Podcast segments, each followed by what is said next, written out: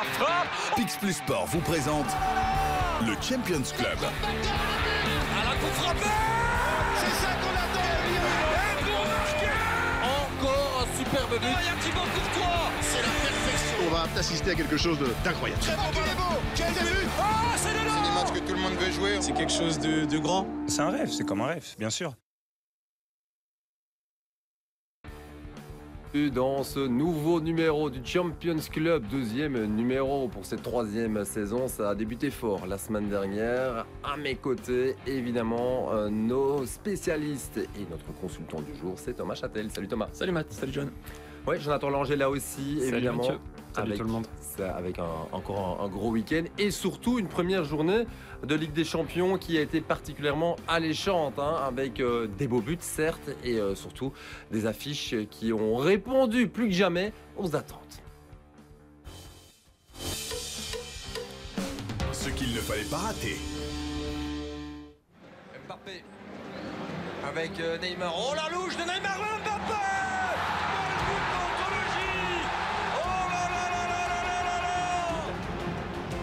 là Ouais, belle appel, c'est trop simple, c'est beaucoup trop simple, le centre il est parfait Le voilà, la voilà cette connexion entre KDB et Erling Haaland s'il vous plaît.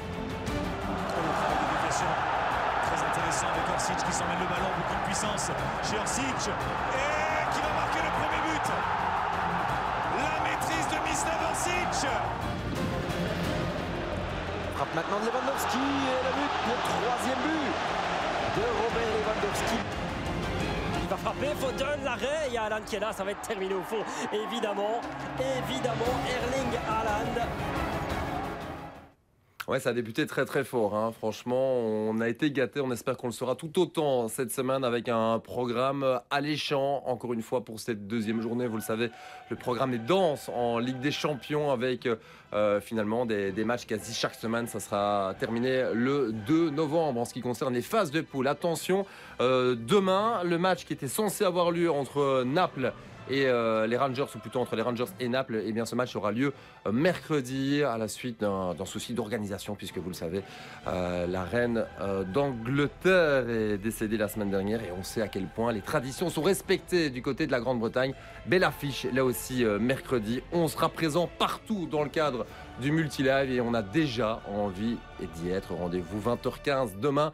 D'ailleurs, avec Thomas Châtel, Benoît Tans et Steven Defour, l'ancien joueur du FC Porto. Le FC Porto, on en parle évidemment dans quelques instants, puisque Porto jouera face à Bruges demain. Mais avant ça, on commence par nos coups de cœur. Et Jonathan, on commence par le tien. Ouais, premier coup de cœur français de la saison, désolé Thomas.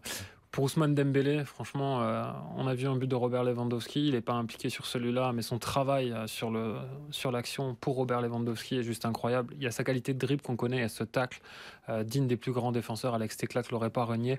Et on a beaucoup parlé de la louche de Neymar, mais euh, l'ouverture de Dembélé pour Ferran Torres, c'était quand même quelque chose aussi sur le dernier but du Barça. Donc ça fait du bien de le revoir aussi à ce niveau-là parce que c'est quelqu'un qui a été énormément blessé. Moi, je me permets, euh, pour faire le lien justement par rapport à, ton coup de cœur, ben, mon, mon coup de cœur, il revient à Jérémias Ledesma. Vous connaissez? C'est le gardien de Cadix. Gardien de Cadix qui euh, a, pris son courage à, deux mains dans des circonstances complètement euh, folles. C'est lui qui a apporté le fameux défibrillateur qui a permis à la personne qui a, qui a subi un, malaise durant le match d'être euh, dans un premier temps soigné puis d'être en- emmené à l'hôpital. On est bien peu de choses face à ce type d'événement et donc je voulais mettre en, en avant ce coéquipier Théo Bongoda du côté de, de Cadix. Thomas. Moi, ce sera le, le Shakhtar parce que ça a été euh, la, belle histoire du, mardi.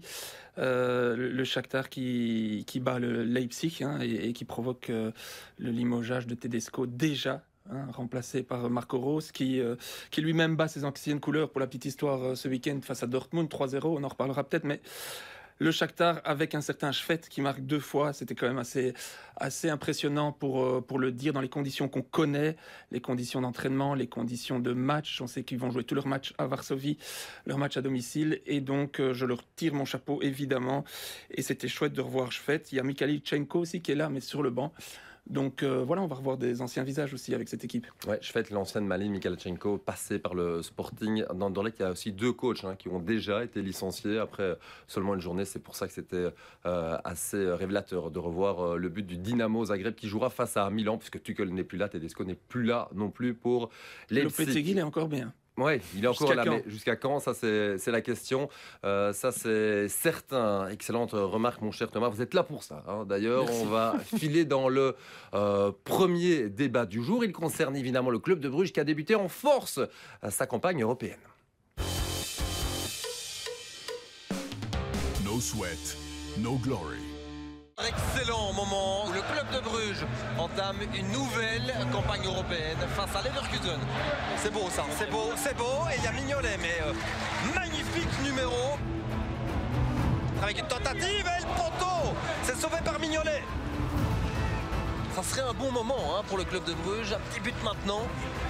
Pourquoi pas en première zone avec une déviation et un but Le voilà, le but pour Bruges 1-0 et c'est super exceptionnelle histoire Non, il laisse son coéquipier, Mignolet va le chercher La tentative lointaine de Lozé. C'est terminé C'est terminé, la victoire de Bruges 1-0 Ouais, Silla, le seul et unique buteur de cette rencontre, le club de Bruges qui va chercher un premier succès à domicile depuis euh, décembre 2020 en Ligue des Champions. C'est une excellente nouvelle. Ben, la première question, elle est simple. Bruges est-il finalement plus fort que prévu ou pas Attention à cette première euh, considération C'est la question que je vous pose. Disons qu'ils sont encore un peu plus matures. Ils ont, ils ont pris un an de, maturité et ça se ressent dans, dans la gestion de ce, genre de match. Euh, on l'a déjà dit la saison passée, ce genre de match peut-être euh, ils repartent avec une défaite, hein, que ce soit eux ou un autre club belge. C'est ce qui fait la différence avec Bruges, c'est qu'ils ont euh, deux, trois saisons de, Ligue des Champions euh, dans, les valises, et ça, ça, se ressent très fort. Dans le contenu, c'est une autre histoire. Il y a encore beaucoup à, travailler. On l'a vu encore contre Serein ce week-end, euh, même s'il a changé une grosse partie de son équipe. son, système tactique n'est pas encore stable. Hein. il passe encore de, de 3 à 4 derrière, comme ce week-end d'ailleurs contre Serein. Donc, à, à, revoir et à peaufiner. évidemment, Porto, c'est peut-être encore un cran au-dessus de Leverkusen à voir. tu parles de, de, mine de rien, il fait quand même du, bon boulot hein, avec une fameuse série en, championnat. Je rappelle quand même que Matin n'était pas là, Lang non plus, Ritz absent de, longue date. Ce sont quand même des cadres hein, qui, étaient absents. Ouais, ce sont des cadres, mais euh, je suis assez d'accord avec Thomas. Euh, je trouve que quantitativement, on l'a vu à Serein, ils ont vraiment le noyau pour jouer sur les tous les tableaux, sur les trois tableaux avec la Coupe de Belgique qui arrivera derrière, euh, il y a quasiment 20 ou 21 ou 22 joueurs qui peuvent prétendre à une place de titulaire. Mais je trouve que qualitativement, euh, Yaremchuk, pour moi, c'est pas au niveau d'un de Kettelar, par exemple, et c'est peut-être là qu'ils ont perdu. Et sur ce côté joueur qui est capable de créer la différence à lui tout seul en Ligue des Champions, à un moment donné, ça risque de manquer. Et on revoyait les images là, je mets un bémol aussi sur, euh, sur cette victoire-là. Ils n'auront pas tous les jours un Radeki qui se déchire complètement sur le but de Silla, que tu avais très bien senti, Mathieu, il faut quand même le dire. C'est le feeling, ça. Hein. Voilà. Mais plus sérieusement, voilà, je demande à voir, et ce match à Porto, ce sera un vrai, vrai test de maturité, parce que Thomas évoquait le vécu européen. C'est très important en Coupe d'Europe. Porto a quand même été quart de finaliste en 2019 et 2021, donc, euh, donc voilà, c'est encore un stade au-dessus. Hein. La grosse absence, le gros manque, c'est quand même Matat, on mm. a parlé. Euh, le fait de jouer avec Odoy en, en, bac droit, on dit long. Hein. c'est, bon, il a déjà joué à beaucoup de positions, mais, mais il, il fait ce qu'il peut. Il a, il a une intelligence de jeu, une expérience assez incroyable pour compenser certaines choses. Mais quand le niveau va s'élever, c'est la même remarque que au poste de numéro 6, pour moi, ça va être un petit peu juste. Match complètement dingue, en tout cas de la part de Porto, l'adversaire donc du club de Bruges à l'occasion de cette deuxième euh, journée. Match dingue à l'Atlético avec euh, une fin de match qu'on n'est pas prêt euh, d'oublier. La victoire au final 2 buts 1 pour les hommes de Simeone. Et Antoine Simono était là d'ailleurs ce, jour-là. Bonjour Antoine, tu es correspondant permanent en, en Espagne. Tu es là pour nous parler dans quelques instants de l'Atlético, mais aussi de ton ressenti par par rapport à la prestation euh, de Porto. Porto qui, pour la petite histoire, a gagné euh, ce week-end face à, Chavez. Mais euh, dans l'avant-émission, tu nous disais déjà, attention, il y a peut-être moyen de faire quelque chose face à ces dragons-là. Buenos días à, todos. Oui, Mathieu, tu as entièrement raison. moi, sur le match contre l'Atlético, je ne les ai pas trouvés très impressionnants, Porto. On sent que c'est une équipe qui est bien en place défensivement, qui est très bien organisée, très structurée. Mais dans son expression collective offensive, euh, comme le danger qu'elle peut apporter devant, j'ai trouvé que c'était très, très faible, d'autant que contre Bruges, ils n'ont pas Taremi, qui s'était expulsé, qui est certainement euh, leur meilleur joueur. Ils ont perdu aussi beaucoup de monde euh, à, à l'intersaison, avec euh, avec l'autre dont je me souviens plus du nom, qui est parti à Arsenal. Mbemba aussi, hein, qui est parti à Marseille. Exactement, ils ont perdu beaucoup de cadres, exactement, dira Jonathan, tu as raison. Meilleur joueur contre l'Atletico, ça a été Pepe, qui est quand même un vétéran, qui a été excellent, qui a, quand même pas perdu de sa qualité défensive, notamment dans les duels. Euh, et, puis il y a peut-être Galeno sur le côté gauche, euh, le milieu gauche, donc il faudra se méfier, qui va vite, qui est, un petit peu technique, mais brûlant à la finition. Mais franchement, je pense que Bruges, euh, à la place de faire quelque chose, même si c'est vrai, Porto reste un, grand club d'Europe et ce et ils joueront chez eux. Ouais, Porto évidemment avec à sa tête quelqu'un qu'on connaît très très bien en Belgique et, en France aussi évidemment c'est Sergio Conceição avec à ses côtés euh, l'ancien standardman Siramana Dembélé et on retient aussi que l'entraîneur des gardiens c'est Vedran Rounier hein, là-bas à Porto avec finalement un contingent de, de Belgicains. Les chances de Porto donc euh, face à Bruges ou les chances de Bruges face à Porto, c'est selon, bah, évidemment, côté belge, on a envie que euh, le club de Bruges euh, poursuive sur sa lancée. Oui, je suis assez d'accord. Il y a un coup à jouer. Maintenant, le Porto, je, je regardais un petit peu des stats, c'est 35 matchs à domicile invaincus en championnat portugais, certes, mais c'est quand même 30, 35 matchs invaincus euh, à, domicile. Euh, là-bas sur place, on sait l'ambiance qu'il peut y avoir, on sait aussi euh, le caractère des, joueurs, le, côté agressif auquel il va, pouvoir, il va falloir répondre sans tomber dans la, provocation que vont, jouer les, joueurs de Conceição. Donc là, ça va être aussi un beau test de maturité. On parlait de maturité, il y en a suffisamment à Bruges pour répondre et pour entourer les autres jeunes, tels là par rapport à ce genre d'événement. Ouais, c'est clairement ça. Autant Oufkens, lui, se cherche encore tactiquement, autant ça, c'est très clair. On sait comment il joue. C'est un 4-4-2, tout ce qu'il y a de plus classique, mais avec énormément d'envie. Et vu le scénario du match contre l'Atlético Madrid, je ne veux pas dire qu'il joue déjà leur qualification, là, les Portugais, mais quand même pas loin, parce que s'ils sont à 1 sur 6 après deux journées, ça risque quand même d'être très compliqué pour eux. Ah, alors que Bruges, évidemment, est un peu plus cool. Alors on sait évidemment que ça peut aller très très vite dans une Ligue des Champions. Souvenez-vous, l'année dernière, Bruges avait débuté en fanfare avant euh, finalement d'être euh, éliminé. On verra ce que ça donnera euh, demain. Mais Antoine, si tu es avec nous, c'est aussi pour nous parler de l'Atlético avec nos Belges, Witzel et Carrasco. On a vu à quel point Axel Witzel pouvait être déterminant pour l'Atlético, notamment dans ce fameux match face à, Porto. Et puis Carrasco, Carrasco buteur ce week-end. Quelles sont les nouvelles justement de nos Diables Rouges ah, Alors Mathieu Witzel, il est bluffant. On a l'impression euh, qu'il est à l'Atlético euh, depuis toujours. Euh, c'est le seul avec Renildo qui a disputé l'intégralité des matchs de, de l'Atlético depuis le début de saison. Et il dégage une sérénité, un, calme, alors que ce soit une défense à 5 ou dans une défense à 4, comme ce fut le cas ce week-end contre le Celta Vigo c'est assez impressionnant et, il n'est pas par exemple le plus véloce hein, des joueurs, mais, il a un tel sens de l'anticipation, une telle lecture du jeu qu'il n'est jamais pris en défaut. Il gagne pratiquement tous ses duels, que ce soit au sol ou aérien. Et franchement, euh, la très très très bonne recrue de l'Atletico. Euh, et, et, je vous dis, on a, l'impression qu'il est là depuis toujours.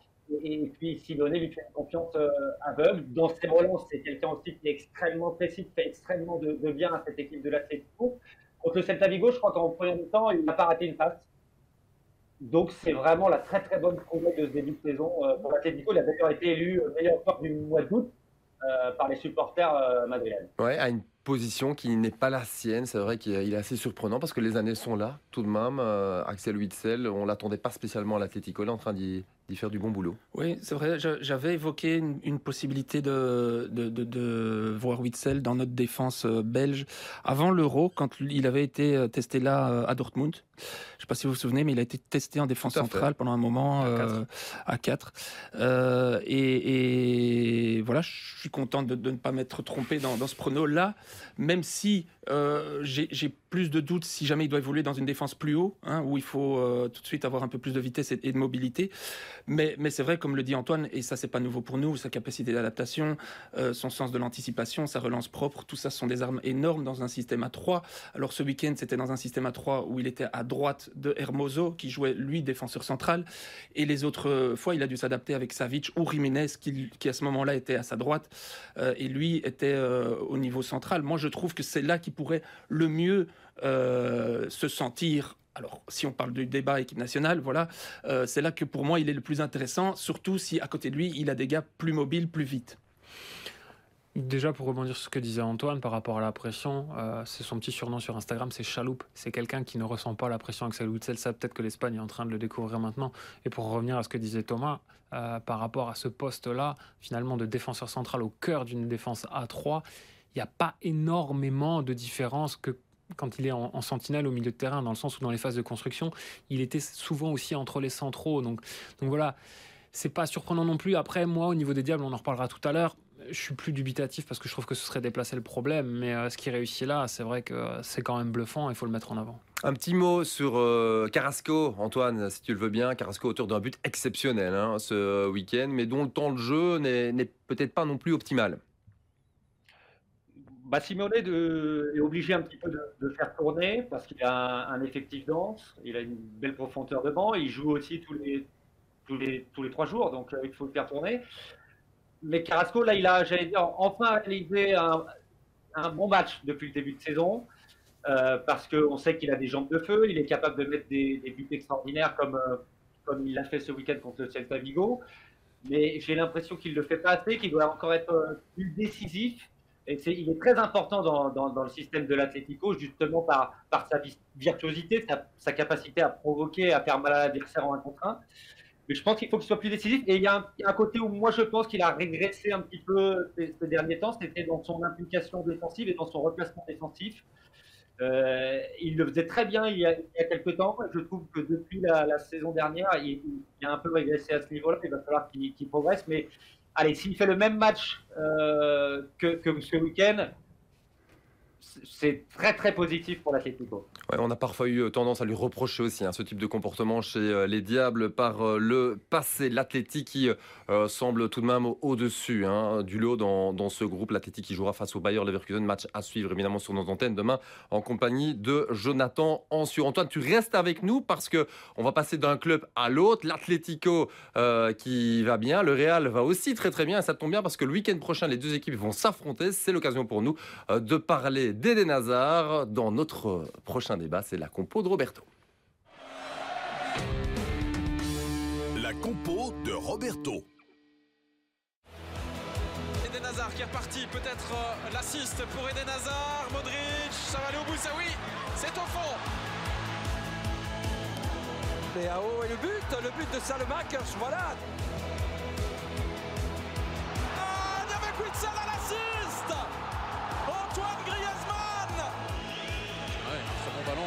Le but, Eden Hazard est là Eden Hazard et voilà, ça va lui faire du bien. Ça va lui faire du bien. Ça nous fait plaisir de le voir, évidemment, là.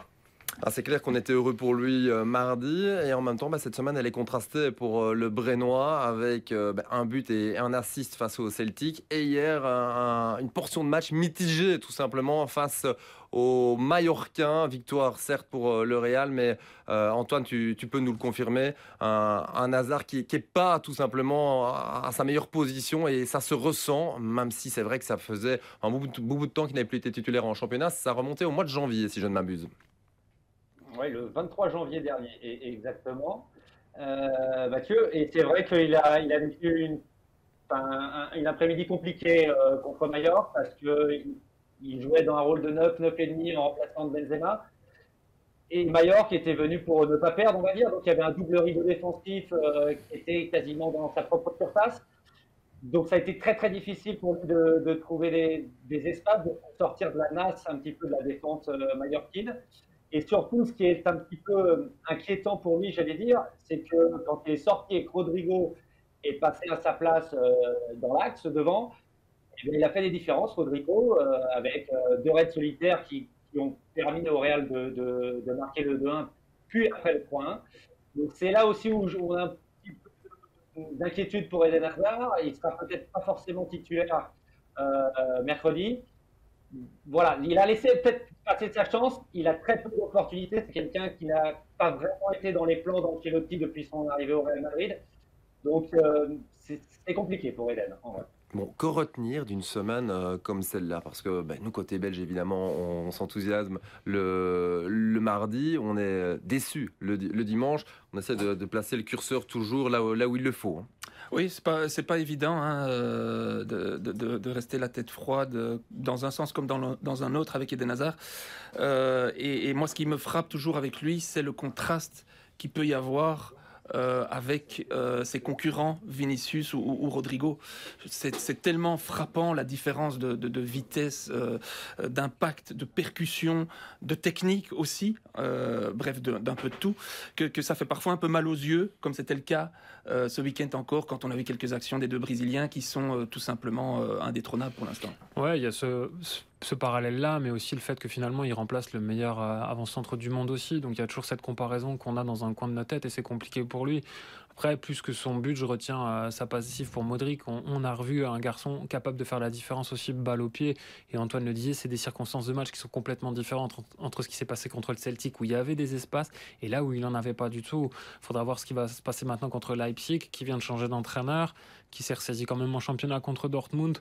Donc voilà, à voir. On sait que la fenêtre de tir est très réduite, mais déjà le revoir sur le terrain, c'est une première victoire parce qu'il revient quand même de très très loin. Bon, le principe de, cette séquence, c'est la compo de Roberto. Ça veut dire que vous devez sortir votre costume d'entraîneur et nous proposer votre 11 de base avec ou sans Eden Hazard. On sait que la semaine dernière, il y avait débat. Bah, le fait qu'il ait joué ici un peu plus cette semaine, est-ce que ça change la donne? Ouais, avec Eden, s'il a du temps de jeu avant la Coupe du Monde, il sera, il sera dans le 11. Euh, et, et c'est le cas là, il vient d'accumuler deux, de, presque titularisation. En tout cas, il a, il, il, a eu une majorité de temps de jeu sur les deux matchs. Donc il est dans ton euh, 11 Donc il est dans ici. mon 11 de base, à côté d'un certain Trossard qui, pour moi, est euh, le premier des joueurs offensifs que je mets maintenant sur ma, sur ma feuille de match à l'heure actuelle aujourd'hui. C'est celui qui est le plus en forme, le plus fit euh, de tous, avec euh, donc Trossard et Hazard en soutien d'un certain Openda, puisque Lukaku est blessé et que pour moi, si on joue dans ce système en 3-4-3 avec une pointe, il faut quelqu'un de mobile, il faut quelqu'un qui puisse prendre de la vitesse et de la profondeur. Et, dans le système de, de, Martinez, ce serait le, le plus opportun. Alors j'utilise aussi les flancs Carrasco, on vient d'en parler, on ne peut pas passer à côté après le but qu'il a marqué, et, en plus il joue dans ce système-là euh, à l'Atlético. Meunier, idem, je, je, je, je, me passe pas de Meunier parce qu'il retrouve du temps de jeu, il n'a pas été excellent ce week-end, mais il retrouve du temps de jeu, il retrouve du rythme, et ça me permet de mettre Castagne dans ma défense à 3, et j'y viens, cette défense à 3, où je mets, puisque je vous ai expliqué que je trouvais une bonne idée de mettre Witzel, je mets Witzel à côté de, de Théâtre, qui, qui est un des gauchers, et qui a la vitesse dont je parlais tout à l'heure pour entourer Witzel justement. Euh, il me reste le milieu de terrain et c'est là où je, je, rejoins pas John. Justement, le fait que tu puisses retirer Witzel vers euh, la défense, ça te donne une possibilité en plus au milieu de mettre Tillemans et KDB, chose que tu peux pas faire quand tu as Witzel ou alors tu dois libérer une place. Il faudra que tu me dises laquelle tu libères. La réponse de Jonathan. Je vais te dire ça tout de suite. Euh, moi, je reste sur du classique avec euh, Courtois dans les buts, une défense à 3, donc avec Alderweireld, Boyata et Théat à la place de Vertonghen qui n'a pas joué ce week-end. Au milieu, euh, j'opte pour la sécurité de la paire Witzel-Tillemans euh, avec Meunier à droite et Carrasco à gauche. Et euh, un trio devant avec De Bruyne, Hazard et De Kettelart évoquait la mobilité. Je trouve que là, Eden et De Kettelart pourraient aussi un petit peu permuter. Et pour en revenir à, la paire de récupérateurs, je préfère Witzel au milieu de terrain, parce que Thomas l'évoquait tout à l'heure. Euh, la hauteur du bloc à l'Atletico et chez les Diables est complètement différente. Donc moi je trouve qu'il présente plus de garanties et qu'il apporte plus euh, dans l'entrejeu. Euh, je préfère à ce moment-là avoir un, un, Boyata derrière qui a aussi quand même l'habitude de ce système à 3. Antoine, j'imagine en tant que représentant de la Liga, j'imagine que tu fais jouer euh, d'office Eden Hazard.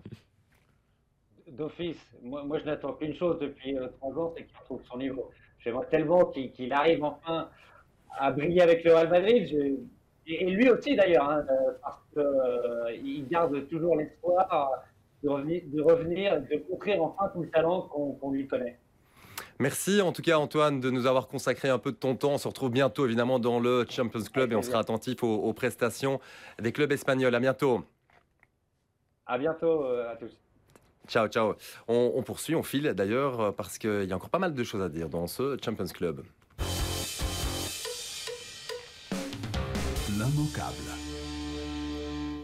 L'immanquable. À suivre dès mardi soir, évidemment, Bayern Munich. Bayern Munich, FC Barcelone. J'ai failli dire Bayern Munich, FC Lewandowski, parce que ben oui, ça va être le, match dont tout le monde va parler. Euh, bien sûr, le retour du grand Robert qui euh, n'en finit plus de marquer des buts. Il a marqué trois fois face à Pilsen, il a encore marqué ce week-end dernier face à Cadix, en sachant aussi euh, ben, qu'on lui a réservé un, poste de, de, remplaçant, remplaçant de luxe.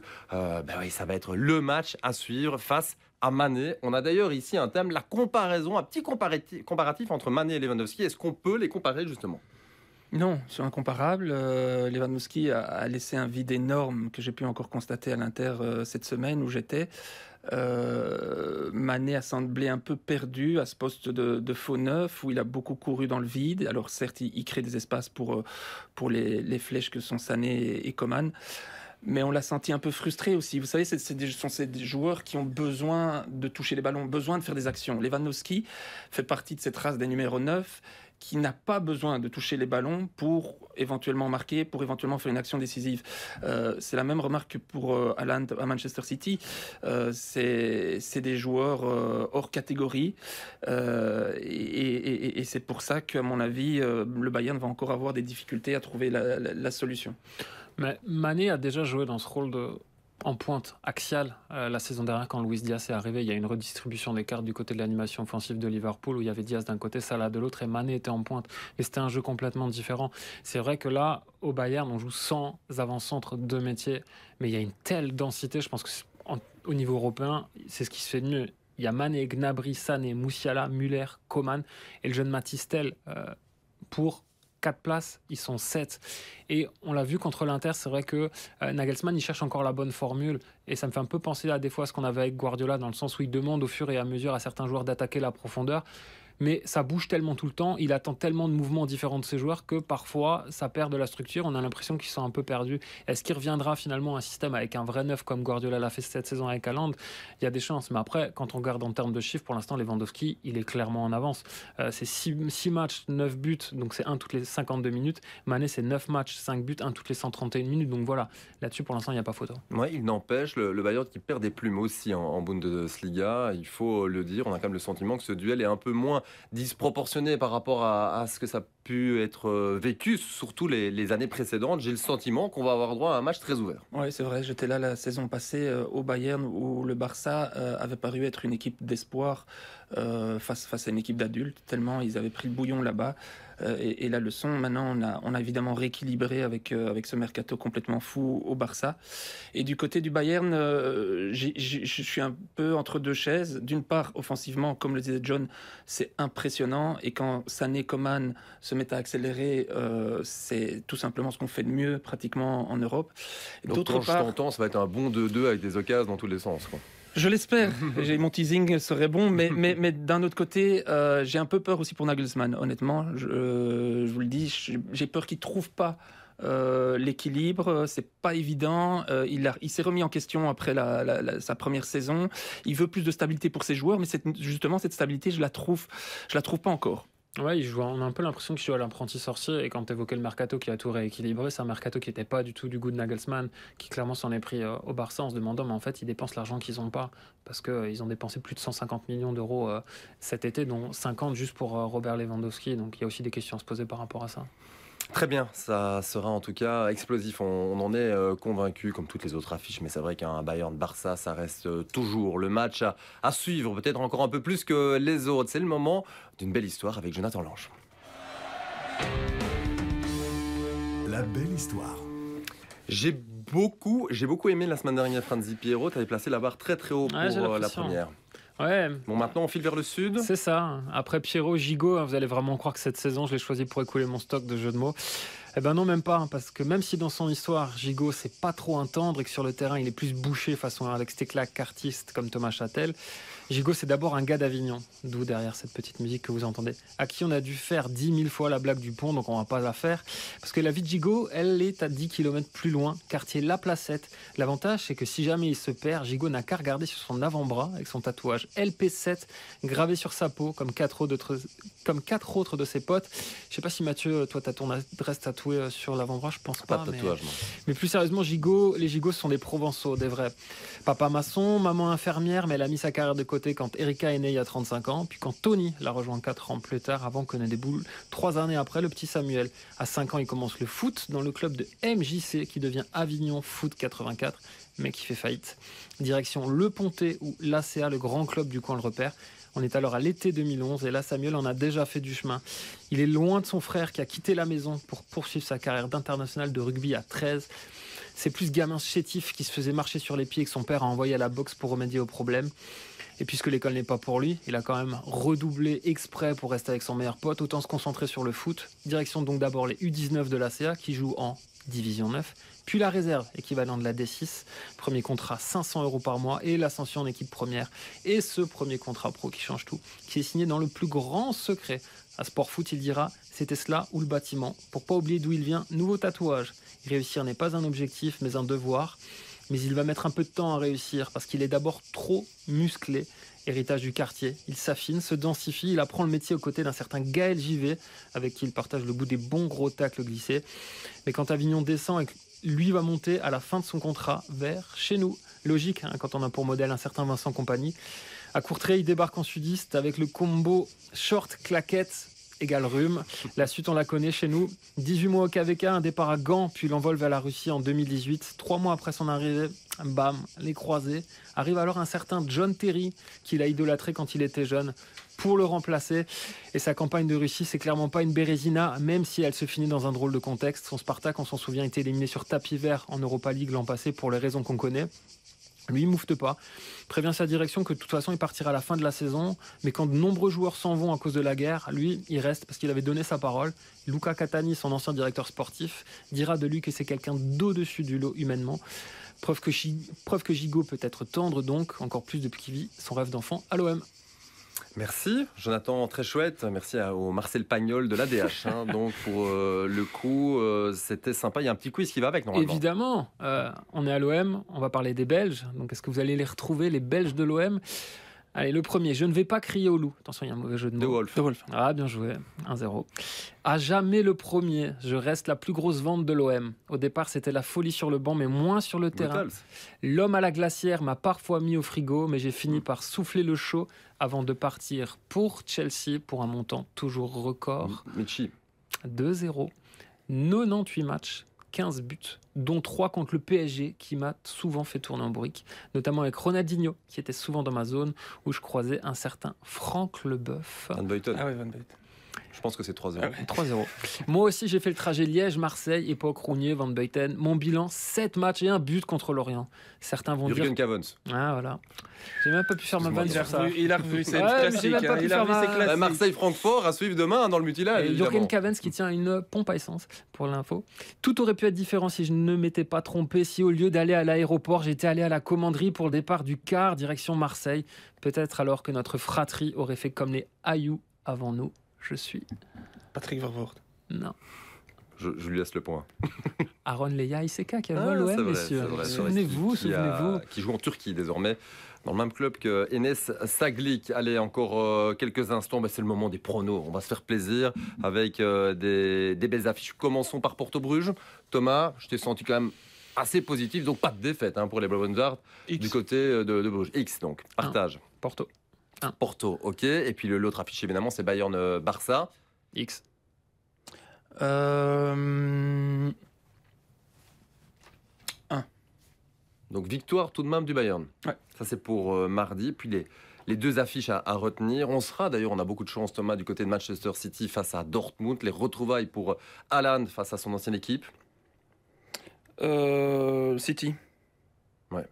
C'est vrai que ça va être compliqué hein, pour Dortmund. Dortmund qui a souffert d'ailleurs ce week-end et qui Ouais. défensivement n'est pas vraiment à niveau. Oui, c'est gros souci euh, derrière, en effet, euh, avec un Leipzig qui s'est qui s'est régalé. La logique de l'ex hein, qui marque contre ses anciennes couleurs, ça va être euh, City assez facilement. Ok, et puis euh, l'autre affiche qu'on va suivre, euh, là aussi avec Quentin Volvert et Alexandre Teclac, c'est la Juve qui est quand même en grosse difficulté. On l'a vu encore euh, ce week-end en, en championnat. La Juve face à, à Benfica. Thomas? Euh, X. 2, vu la forme de Benfica. Très bien, donc oui, les, les équipes euh, portugaises qui euh, sont assez euh, en forme, ça c'est le moins que l'on puisse dire, même si c'est vrai qu'il y a une défaite la semaine dernière pour Porto. S'il pouvait encore y avoir une défaite pour le FC Porto demain, mais on signe dès demain. Les gars, je vous remercie, ça a été vite, ça a été dense, ça a été riche. Rendez-vous pour la troisième journée déjà, ça sera pour début octobre. On n'oublie pas le multi-live le mardi, le mercredi et le jeudi, évidemment, le retour sur ces journées de Ligue des Champions. Euh, votre épisode de Flashback. À bientôt. Ciao, ciao.